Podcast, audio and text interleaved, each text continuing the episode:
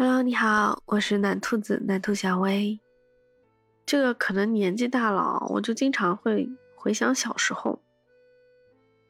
我小时候其实是我太奶奶带大的，因为我父母那个时候一直工作很忙嘛，就没有空带我呀。为了赚钱，对吧？那家里就爷爷奶奶要下地，就太奶奶在家里。太奶奶有时候也要下地，那我就跟着她一起到我们家田里面去干活。然后我可能是在七八岁的时候开始跟我太奶奶睡一个房间的，就真的还挺想她的。唉，太奶奶也走了十几年了。唉，不说这个，我感觉我们这一代跟我这样情况的挺多的吧。好多都是爷爷奶奶、外公外婆家里老人带大的，对吧？因为父母白天都要上班的嘛，然后可能长大一点就到处乱跑，啊，呼朋唤友，对吧？那我就给你讲一个广东的一个故事。广东阳江在一个岛叫海陵岛，有个小女孩，四五岁的样子。他呢，因为父母在外面做生意摆摊，可能一个礼拜回来一次吧，就回家会比较晚，然后出去的又早。那小女孩在早上五点多的时候醒过来了，醒过来发现怎么一个人都没有，她就开始找爷爷，啊，哭着喊爷爷你在哪儿？找爷爷，然后从房间里走出来。啊，到厅里面找了一圈也没有看到爷爷。其实这个时候是因为广东那天下大雨了，有积水流到房间里了，爷爷去扫积水了，啊，所以这个时候不在。哎呀，小女孩看到没有人，她叫了半天也叫不到人，那肯定没安全感，害怕呀。都哭成什么样子了，在那喊呢啊！爸爸妈妈，你们快回来，我好想你们，我错了，你们快回来吧！哦哟，那个真的是，就算我没有孩子，我也是听的心疼的不行。真的，谁看得了这样的画面啊？对不对？但是更让人受不了的在后面，这小女孩一看，再哭也没有用，她就停止哭了。就从房间里走了出来，他们家那个外面是用的卷帘门，可能因为做生意摆摊，那个车子比较大啊，就用了卷帘门。他自己搬了个小板凳出来，搬到那个卷帘门的开关下面，他就站上那个小板凳，按了开关，门呢开了条缝，可能比他人稍微矮一点点。哎，他还知道停住，不是全开的哦。然后留了条缝之后，他就小心翼翼的钻了出去了。他以为爷爷去摆摊了，然后就钻出去找爷爷去了。这个画面是他们家的监控看到的。那他在他们家门外面也有个监控嘛？哎呦，从监控中就看到这小女孩深一脚浅一脚的踩到水塘里了，都就奔跑着去找爷爷去了。就怕这孩子丢了呀，是不是？你说哪个家长受得了？那后来爷爷扫完水回来，发现哎，怎么卷帘门开了？他吓死了，赶紧去找小女孩，嘴里喊着妹妹妹妹，然后房间里不在，大厅里不在，喊了半天没看到妹妹，他想完了，这孩子肯定跑出去了。哎呦，那个样子也是很心疼的，一个老人家，你想。一个人带着孙女儿，孙女跑出去了，万一遇到点事儿怎么办？哎呦，那手忙脚乱的啊，一直在原地转圈圈，想要出去又又想着要干嘛，就感觉他脑子已经乱了，已经无法冷静了。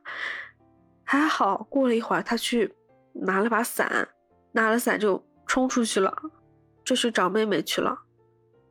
从画面中看得出来，哦，爷爷是真的很害怕、很紧张、很慌张，是手忙脚乱的样子，很小心翼翼，就感觉，哦，我要该出去找，哎呀，我应该拿什么东西？那怎么交代呀？是不是孙女跑出去，万一找不回来了，那他就是罪人了。我想他可能一辈子都不会原谅自己的。还好，爷爷跑出去一段路之后，可能就在半路上就发现那小女孩了，把妹妹找回来了。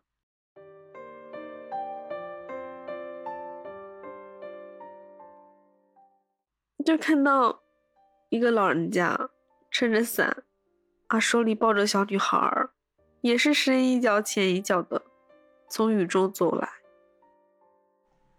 这个时候，路灯。略带温暖的灯光照射在爷爷跟小孙女的身上，真的感觉那个画面太美好了。虽然说很狼狈，但是真的孩子找回来了，那一刻心里是暖烘烘的。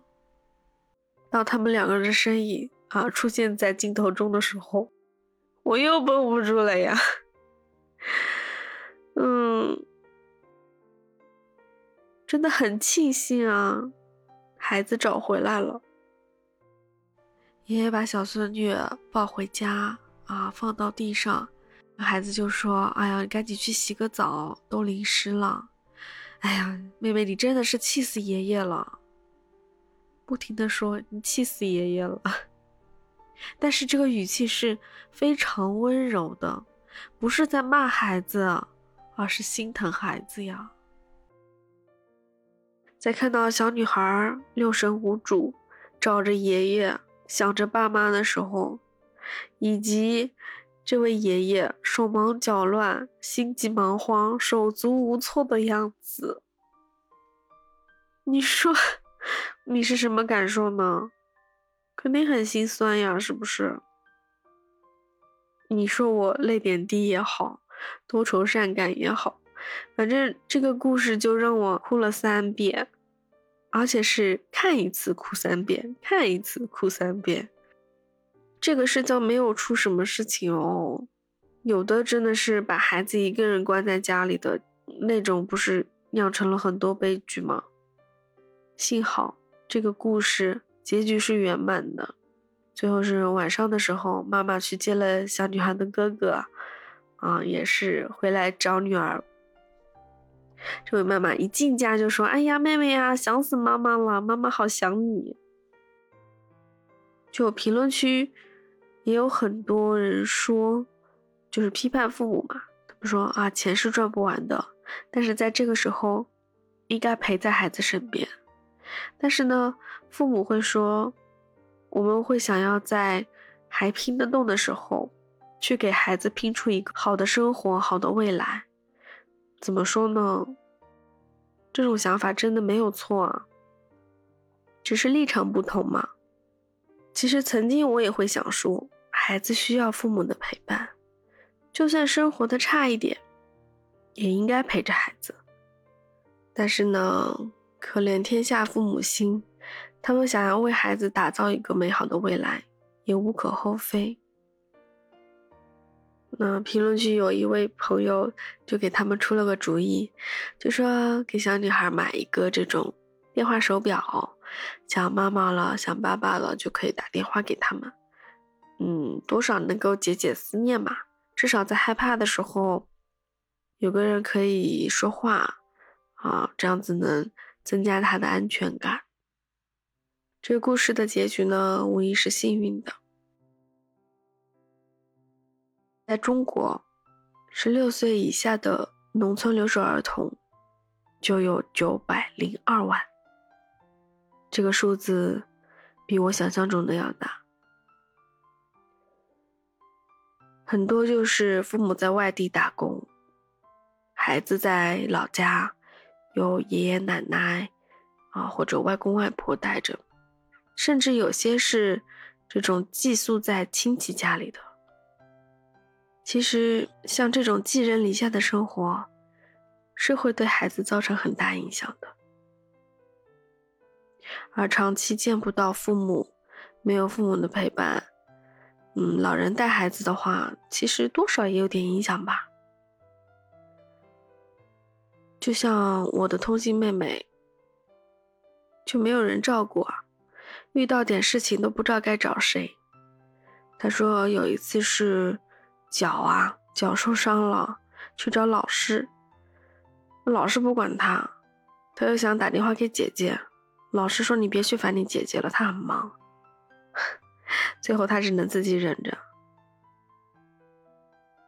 所以我参加了这个蓝信封通信大使的活动，至少给他们一点慰藉，让他们有一个可以说话的人，可以把他们心中一些无法对家人说，甚至他们说了也没用的一些话，一些苦恼、烦恼，啊，可以来跟通信的哥哥姐姐们说，然后呢，哥哥姐姐也可以。帮他想办法呀，至少聆听了他的心声，我想他们就已经很开心了吧。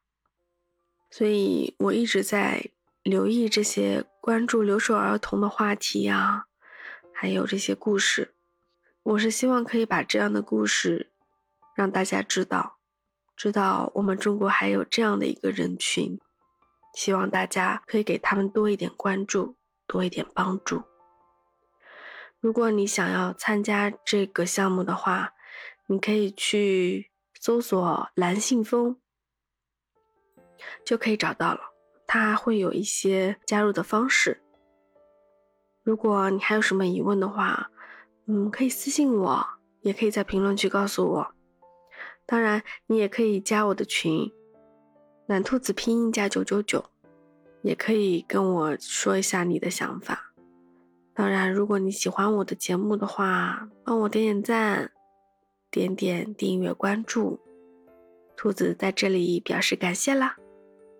那今天就先这样吧，我们下次见喽，拜拜。